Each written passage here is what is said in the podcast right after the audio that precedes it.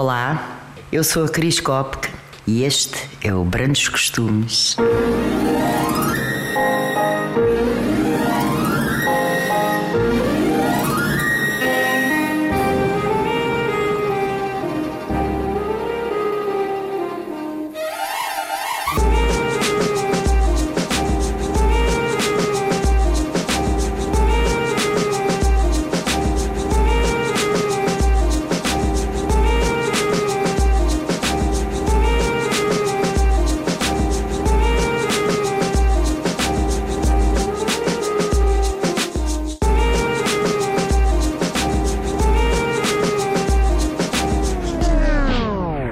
Sejam bem-vindos a mais um episódio do Brandos Costumes. Esta semana o podcast faz 5 anos. É verdade, parabéns a nós. Chegámos há pouco à Antena 3, mas já vimos com malas cheias de recordações. O episódio de hoje é especial porque foi a primeira entrevista a ser gravada para o Brandos E Costumes. foi gravado ainda antes de ter o nome Brandos Costumes. Falamos com Cristiana Kopke, também conhecida no mundo da música como Chris Kopke. O meu pai tinha lá em casa o disco dela, o Lá Noite Americano, e foi este disco que me fez querer começar este podcast. Pois parece-me então que é o episódio perfeito para ouvirmos neste quinto aniversário do nosso É podcast. perfeito. E se nos estão a ouvir, deixem-me que vos diga também que lançámos um guia ilustrado e animado sobre como criar o podcast. Podem encontrá-lo nas nossas redes sociais ou no nosso site em brandoscostumes.pt. Está maravilhoso. Está mesmo. Preparem-se para um episódio de histórias incríveis. E tudo começou em África. Nasci em Moçambique porque o meu avô materno era governador de Moçambique na altura. E eu fui a primeira neta. E o meu avô disse: "Hum, hum, hum, tudo para cá, nasce aqui. E eu nasci lá. Passei brevemente por Lisboa, lembro-me da viagem de navio para cá, lembro-me de situações, eu era pequenina. Portanto, via, eu estive em Lisboa brevemente, entre os quatro e os quase seis, e depois fui para Paris. A adolescência de Cristiana é passada em Paris, a sua paixão pela música floresce dia após dia. O seu coração, esse era de uma banda especial. Fanática dos Beatles, doente, membro do clube, usava os casacos com a gola de veludo, tinha o corte de cabelo, era membro do clube do fã dos Beatles e recebia discos daqueles flexíveis e completamente doente. E eis que chega a Portugal, um país sombrio, afundado numa ditadura, em contraste com o brilho da capital francesa. Eu, até porque eu vim de uma forma estranha. A minha mãe trouxe-me para Portugal ilegalmente, porque o divórcio deles foi em França e, e tinha sido decretado que eu não podia sair de França. Portanto, a minha mãe trouxe-me à revelia do meu pai, arrastou-me. Eu não falava português na altura. Cheguei a Portugal para dizer francamente, eu lembro-me de dizer assim à minha tia, uma das minhas tias, eh, era a única que falava sempre francês comigo. E eu lembro-me de dizer assim: "Mais- mais pourquoi il y messe tout le temps? E porquê é que a gente só ouve missa no rádio? Porque para mim, fado e missa era tudo um bocadinho igual. Eu não percebia nada. E eu lembro-me de ter sido insultada. Eu só percebi que estava a ser insultada pelo tom. Umas velhas na paragem do autocarro, porque eu tinha uma saia um palmo acima do joelho. Isto foi na altura da Mary Quant, aquelas coisas. Eh, Foi muito, muito difícil. A minha adaptação a Portugal naquela altura foi muito complicada. E acreditem, não foi só complicado para a Cristiana. Eu fui muito, muito rebelde. Eu não, nunca aceitei muito bem coisas rígidas pré-estabelecidas. Portanto, entrei em rebeldia, fiz. Ai, diverti-me tanto, Pedro. Diverti-me horrores. Hoje eu percebo, já há muitos anos que percebo, que eu devo ter dado um trabalho à minha mãe, aos professores, aos educadores em geral.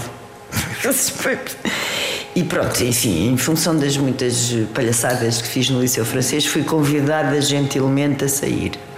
Fui convocada para uma reunião com o diretor-geral, um provisor, que é o diretor da escola, em que eles me diziam: Olha, nós vamos ter que a convidar a sair. E eu, com um ar muito inocente, que era a minha especialidade, dizia assim: Porquê? Eu nunca cá venho, não chatei ninguém.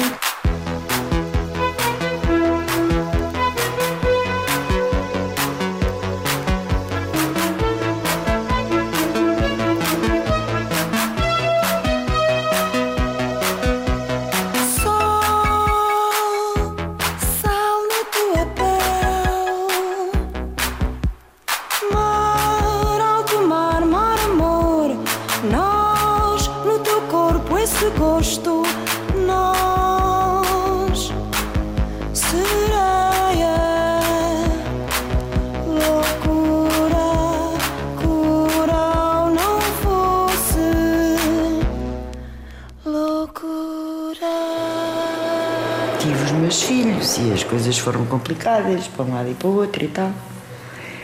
E houve um dia que eu digo assim: Mas espera aí, eu tenho 21 anos, estou a trabalhar já feita estúpida.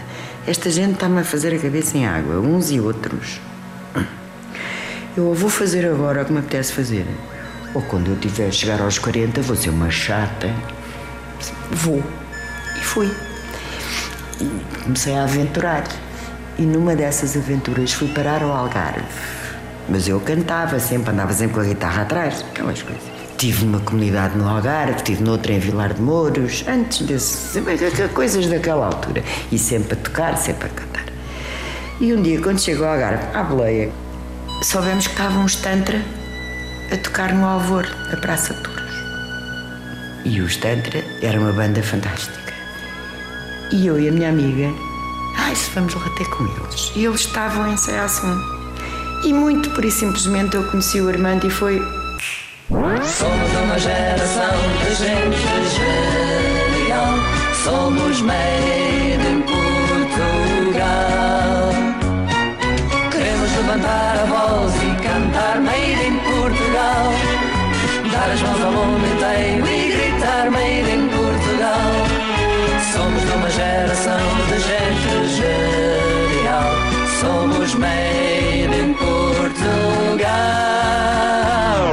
Seis meses depois, já tínhamos composto juntos uma série de coisas, era tudo originais. E, e fomos contratados pelo Milo do Douro Negro, que tinha na altura duas situações. Um restaurante no Campo Grande, onde é hoje a churrasqueira, que se chamava Os Bons Velhos, Tempos, ou uma coisa desse género, e um bar que era o IT, ali ao pé da Avenida de Roma. Aí começámos. E foi no bar, no IT, que o Tosé Brito nos foi buscar eh, para gravarmos o primeiro disco dos Sarabanda, com orquestrações do Mike Sargent. Eh, Nós começámos no Milo, estou-te a falar em 77, eu acho que gravámos o primeiro disco no finais de 77, Coisas Simples saiu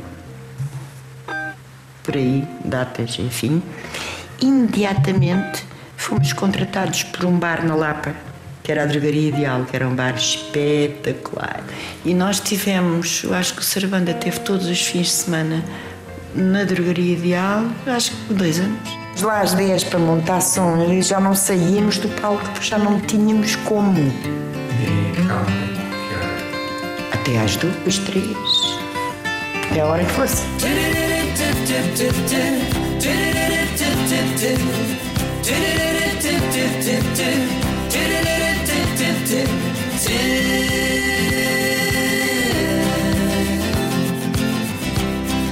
Quando se aproxima o fim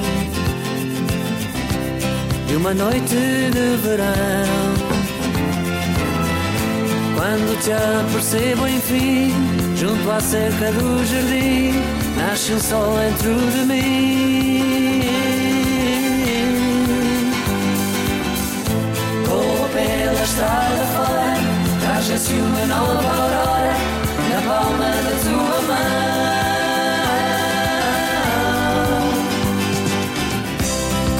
Simples e pequenas só de nós, gestos sempre tão serenos.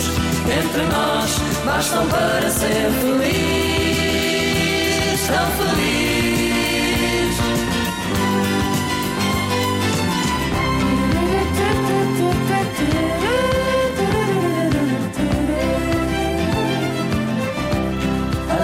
À tua espera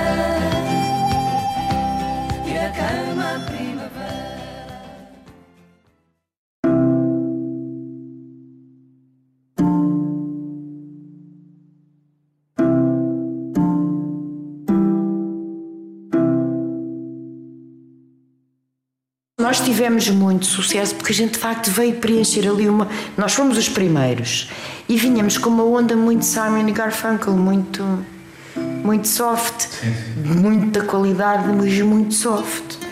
E aquilo foi. Houve, era um delírio. O delírio, nós íamos à província, nas condições que tu não estás a ver bem.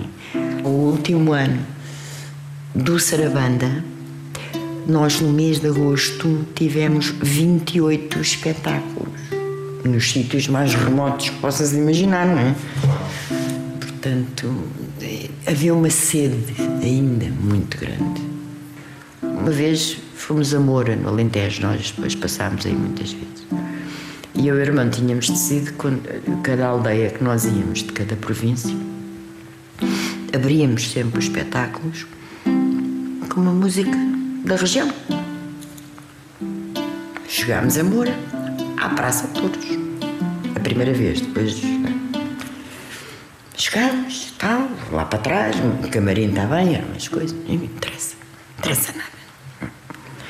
Subimos para o palco. Eram três filas de ciganos vestidos de preto, com chapéu, alentejanos, estás a ver? Três filas. Depois o resto lá estava lá para trás, cheia. O irmão olha para mim, olha para ele. Ok. Diz. Toda a vida fui pastor e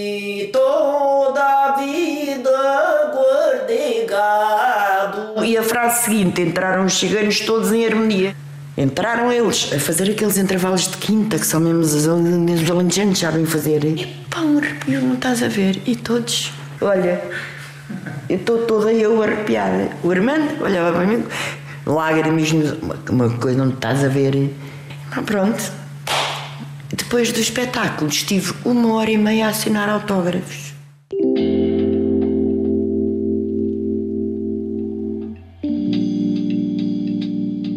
Os Sarabanda ficaram bem conhecidos no seu tempo, um tempo onde partilhavam muitos momentos com outros artistas da sua editora. Cristiana recorda sempre estes tempos com um particular carinho. E nós éramos todos amigos. Naquela altura também a music scene era muito diferente. As doce vinham fazer os vocais para nós, a gente ia fazer os vocais para as doce. Naquele disco há um assobio do Paulo de Carvalho. Porque éramos todos amigos, nós funcionávamos em truque. Quando a Dina apareceu, no dia em que a Dina apareceu, nós estávamos no estúdio do Zé Fortes, no Ângelo Estúdio, ali no Alto São João, que era, passou a ser o nosso estúdio, e estávamos a meter vozes no, no disco delas. Ou já não sei se era isso ou se era. Nós também fizemos muitas coletâneas. Uma coisa era tudo isto é fado e eram as versões. E éramos é, a trupe do costume, os vocais. E a Dina apareceu com a sua guitarrinha, parecia um rapazinho. E nós estávamos com uma pedra monstra nos cornos. Estávamos a rir todos feitos parvos. A Dina só me disse anos depois. Achou que a gente estava a rir dela, mas depois logo percebeu que não. Nós adotámos, eu e a irmã adotámos a Dina, a quem passámos a chamar rapidamente meia dose. Olá, meia dose. Menina. Eu escrevi para ela o Há Sempre Música Entre Nós. Apesar da música que os unia, a sua separação acabou por ditar o fim dos Sarabanda. Porque eu vivia com ele e depois ele às tantas, e eu também já estava farta daquilo. E disse: Olha, se calhar a gente. Ele Ah, está bem, é bom. E eu não sabia muito bem o que fazer, porque naquela altura eu sabia o que é que não queria, mas ainda não tinha descoberto o que é que queria. Às tantas voltei para Lisboa e falei com o António Pinho da Poligrama e Companhia e disse: Pá, eu sei que vocês vão achar isto uma grande doideira, mas eu gosto muito do Duran e desta onda nova que está a aparecer. Eu gostava de experimentar fazer uma coisa minimalista em termos instrumentais. Pronto, é o Kodak. Veio daí. Que eles produziram, chamaram Zé Maria, o, o, o, o Carlos Maria Trindade por isso mesmo, porque os Heróis do Mar tinham começado a fazer uma música que em termos instrumentais era muito minimalista, muito techno, muito, muito eletrónico. Muito eletrónico. E daí o disco. Um disco chamado La Nuit Americana. La Nuit Americana é uma homenagem ao Truffaut, um grande cineasta francês, que foi o primeiro cineasta europeu que arranjou uma maneira de filmar cenas noturnas em pleno dia. A que chamou La Nuit Americana, porque os americanos já tinham umas coisas. Para mim isto é surpreendente porque eu sempre li que era a Kodak. Quando me disse que era a La Nuit Americana, fiquei estupefacto. Ficaste tu e ficámos nós. porque lá no americano a música em si foi um pedido meu. Eu pedi à Poligram para incluir, porque gostava, porque gostava do tema, pedi o poema à Ana Zanatti, mas era assim uma carolice, como se dizia. E tudo bem, como era, pronto, estava-se à espera que a música que puxaria o disco fosse outra e ficámos todos agradavelmente surpreendidos neste caso. Sim, a Kodak, por exemplo, que veio a seguir, mas a primeira que teve muito, muito tempo de, de rádio foi de facto lá no americano. Fiz teledisco, isso que também, pronto, hoje em dia já não há como recuperá-lo. Teledisco que foi feito, foi feito sobre o Lânio americano. Foi feito com coreografia do Rui Horta. Deu-me uma trabalheira. Era dançado, era jazz. Curiosamente, as rádios, aquilo caiu-lhes no outro. Não há outra explicação.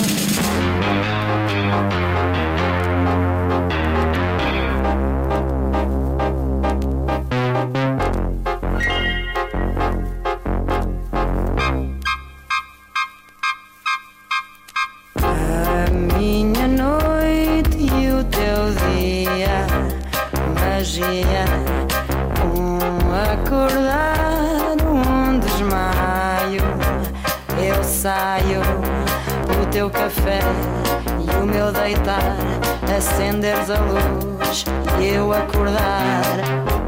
Que azar, la nuit, la nuit américaine.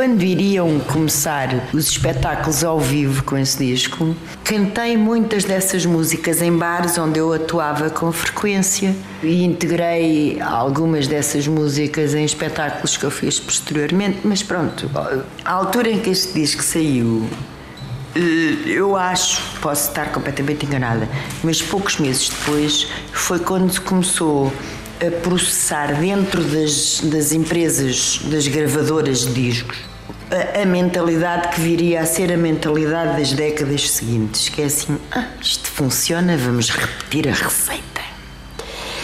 Só haver uma certa pressão ah, mas eu, este disco para mim foi experimental. Foi experimental. Eu queria experimentar coisas diferentes.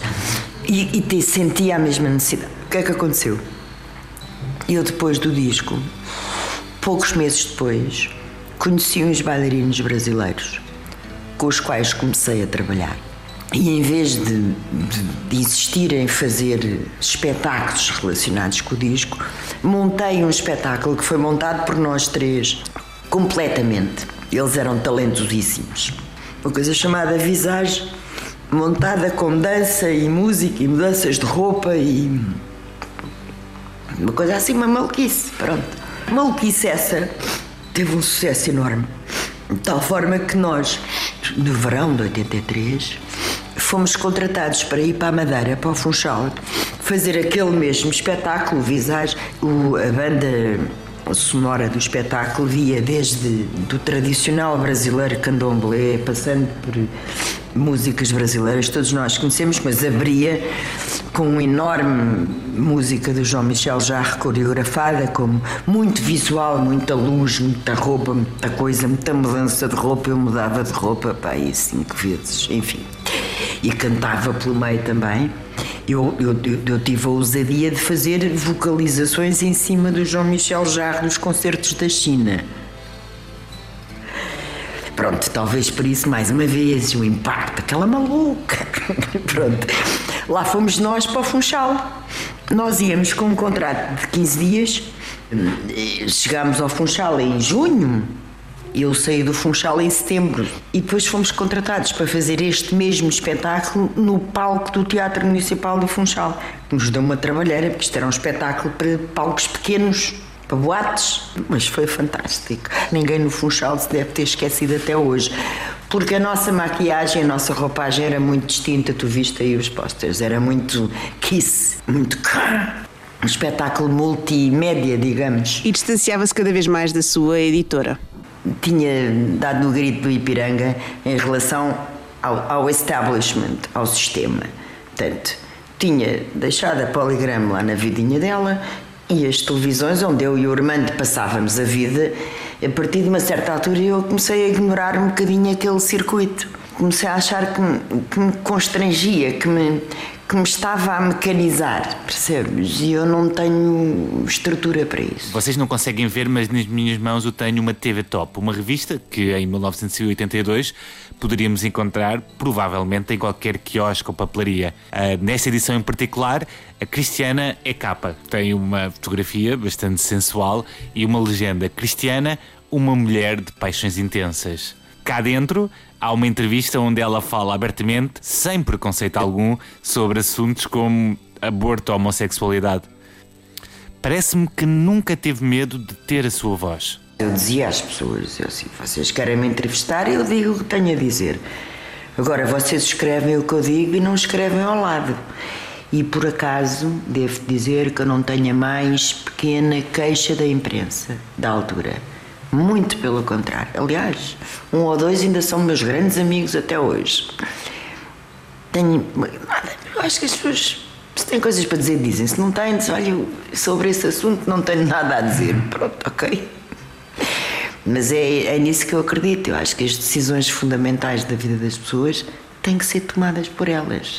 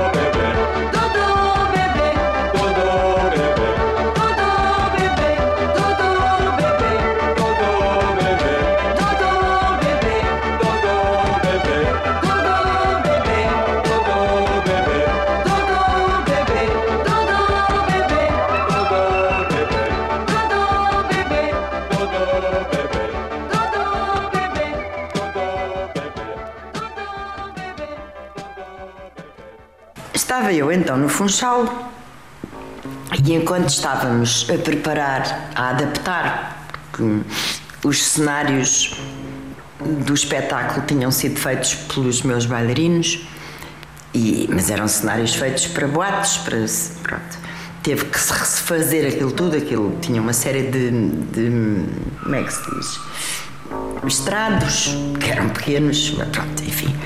Enquanto estávamos a adaptar e a trabalhar com os técnicos de iluminação, com o Teatro Municipal do Funchal, era um palco enorme, e estávamos a ensaiar, a adaptar tudo aquilo, a parte dançada, e eu, enquanto nós estávamos a fazer isso, fui cantando, fui contratada por vários hotéis do Funchal para cantar, como eu sempre cantei, hotéis e bares. Um deles era o Casino Park, que era a minha grande ambição, era cantar com uma big band, eles tinham uma banda fantástica. E fui convidada para jantar em casa de um amigo da minha mãe, que eu conhecia de sempre, que era amigo da minha mãe desde a infância. E fui jantar à casa dele. E estava eu nesse jantar. E passa este senhor alto, bem parecido. Eu, eu sentada num puff estava a falar com não sei quem. E este senhor passa, para e olha. E eu olhei, e foi aquela coisa dos olhares. E veio o, Carlos, que era o, eh, o dono da casa, disse, ai, olha, presente fulano e tal. Eu, ah, sim. E disse-lhe assim, olha, eu estou a cantar no Casino Parque, não quer lá ir. Eu também tímida, bom. Pai, no fim de semana a seguir, estou eu a cantar, entra-me o homem. E foi daquelas histórias, Pedro, que a gente lê nos livros, percebe? Pronto, começámos a sair a partir daquele dia, logo. E ele marcava-me sempre encontro no Hotel Savoy. Que eu achei normal, porque era um hotel bonito, ele era um senhor, enfim. Portanto, eu ia sempre ter com ele ao Hotel Savoy e lá tinha lá um quarto, ele, uma suíte, e eu também achava natural. Ele era um senhor que tinha ar de ter posses, portanto, eu não sou muito de me interrogar, é um bocado indiferente. Engraçado disto é, pá, aí uma semana e tal depois de nós termos começado a sair, ou duas, ou já não sei. Houve um dia que eu fui ter com ele à hora combinada ao bar do Savoy e ele atrasou-se. E eu falo com toda a gente, já, já conheci o barman, porque ele lá até só o senhor não sei quantos. Até o senhor Zé Dias. E eles me assim, é o patrão. mas qual patrão? Não, senhor, o patrão? Só, não. O senhor Zé Dias, este senhor, Sim, o patrão. diz-me ele. Ah. Ah. Pronto. E então, quando ele chegou, disse: Olha lá, então não te passou para a cabeça dizer-me que eras dono disto? "Eu não. É-me indiferente. Enfim, pós 25 de Abril, eles, eles, a família era dona do Savoy, de facto. E tinham vendido o hotel. E ele tinha lá ido, naquela ocasião específica, para buscar, eh, para ir recolher a última prestação do pagamento dos compradores. O pagamento esse que era feito em espécie. Era uma data de dólares com zeros à frente. Na sequência disso, a gente já, nós já estávamos muito envolvidos, aquilo era muito intenso. E ele, pai, dois ou três dias depois, eu vejo-o preocupado e disse: Então, disse, "Pá, estou aqui com um problema, estamos a falar em 83. Acabaram de me avisar, naquela altura tu não podias sair de Portugal com divisas para lado nenhum. Eu, acaba- acabaram de me informar que eu fui denunciado e, portanto, eu não posso levar. E ele vivia no Brasil, já. Não tinha ido para o Brasil logo, tinha vindo só ao Funchal naquela altura. Eu não sei como é que é de fazer. Não sei, porque eu preciso de levar este dinheiro para lá. Já, sem problema nenhum, eu levo-te. Tu. Só Zé, ele não fazia ideia, porque ele morava no Brasil. Só Zé, eu levo. Então, mas vais presa? E eu? Vou-te explicar. Agora vou para o continente. Explico que vou para o Brasil. Anuncio à imprensa que eu vou para o Brasil. Achas? que Quando eu chegar ao aeroporto, alguém se vai lembrar de ir olhar o que é que eu tenho na mala. Mas Miguel, tu- não sabes. Foi assim foi, pronto, encurtando. Tá, tarará. Muitos dólares. Muitos. Maluca, fosse hoje não fazia. Efetivamente cheguei ao aeroporto, estava tanta gente, tanta confusão, porque eu cheguei à poligrama e disse: Ó Zé, eu vou para o Brasil. E diz-me ele assim: Ai que bom! E quando é que voltas? Não sei, comprei um bilhete de ida. Hã? Então, mas, mas que eu comprei um bilhete de ida? Tu és maluca? Pois sou, então, pronto. Portanto, como deves calcular, e foi assim que eu fui ter ao Brasil. Curiosamente, depois estive no Brasil, pronto, cheguei ao Brasil, adorei. A coisa mais extraordinária é que eu cheguei ao aeroporto do Rio de Janeiro, pus o pé fora da porta e digo assim: ah, estou em casa, nunca lá tinha ido. A única pessoa que eu lá conhecia era o Clá- o Cláudio Condé, que tinha sido eh, presidente da, da, da, da, da. Depois com o Zé na altura não deu certo, isto é a parte bonita da história. Não deu por vários motivos, isso é que já não interessa a ninguém. E eu fiquei no Brasil por paixão e fiquei uma porrada de anos. Eu só me vim embora em 90. Estás a ver? Mas portanto, o Brasil foi muito importante para mim, porque eu estava em casa. Eh, Eu tenho muitas saudades do Brasil hoje. Pronto. Já eu cá estava, ou seja, em 2011 eu estava em Espanha já, eu também vivi alguns anos em Espanha, e, no- e resolvi um dia escrever um blog, que ainda está para aí, um blog para os meus filhos, a contar-lhes esta história com pormenores. Quem quiser saber pode lá ir ver. porque é que eu tinha ido para o Brasil e tal. E mais outras coisas. E depois há aquelas mensagens das pessoas que seguem o blog. E um dia, uma mensagem a dizer assim: ai, tem aqui um senhor que me mandou mensagem a dizer assim: gostei tanto daquela parte da tua chegada ao Rio de Janeiro. Zé Dias. Eu mandei-lhe outra mensagem em maiúsculas a dizer assim: a gente falava sempre inglês, ele, ele era meio inglês, como eu. Disse, Are you the one I went to Brazil for? E o gajo respondeu-me assim: Yeah! Meses depois começámos a falar no Skype. Meses depois, eu disse, agora é a minha vez. Largou o Brasil, veio ter comigo. 27 anos depois, Pedro. E estava tudo lá, igual. Morreu-me há quatro meses o estúpido. Mas tivemos a oportunidade de fechar o círculo, de estar juntos. 27 anos depois, ele agarrou, fez as malas e foi ter comigo em Espanha.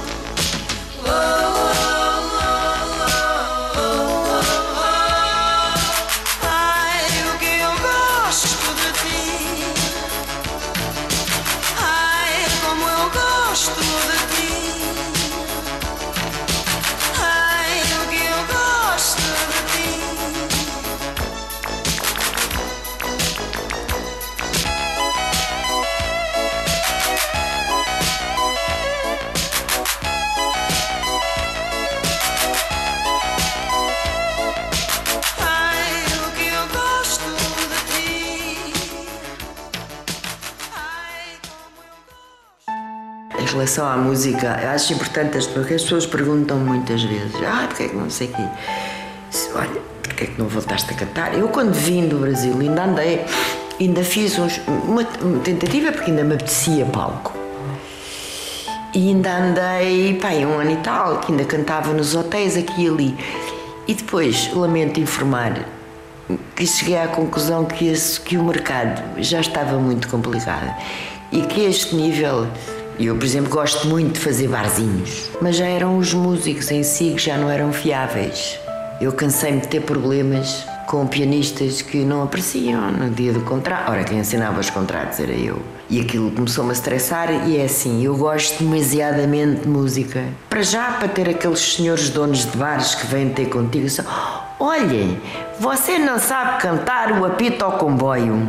Até sei, mas é quando me apetece. E cheguei à conclusão que não queria. A música para mim tem que ser uma coisa de prazer e de dádiva. A minha sobrevivência económica não pode depender da música, eu não tenho esse feitio, não pode ser.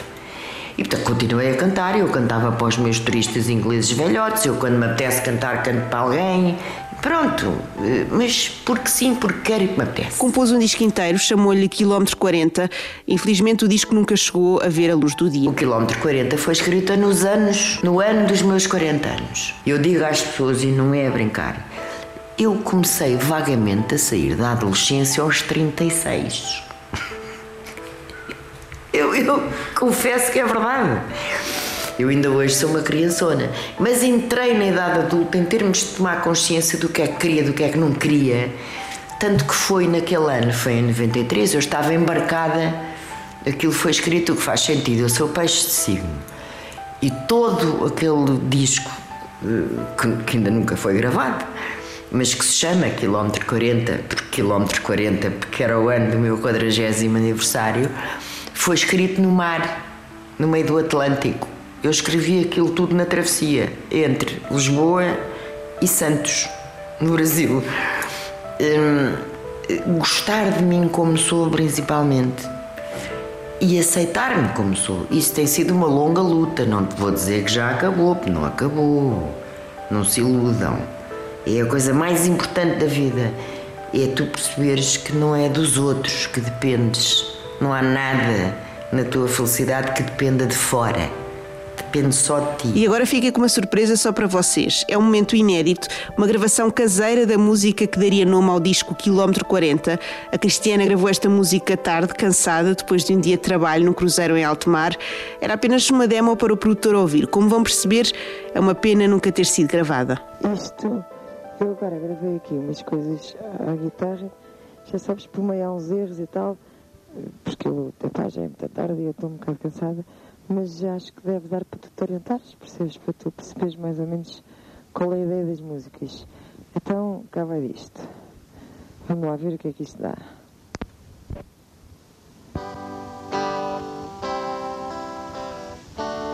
Esta aqui é. Esta é quilómetro 40. Vamos lá ver.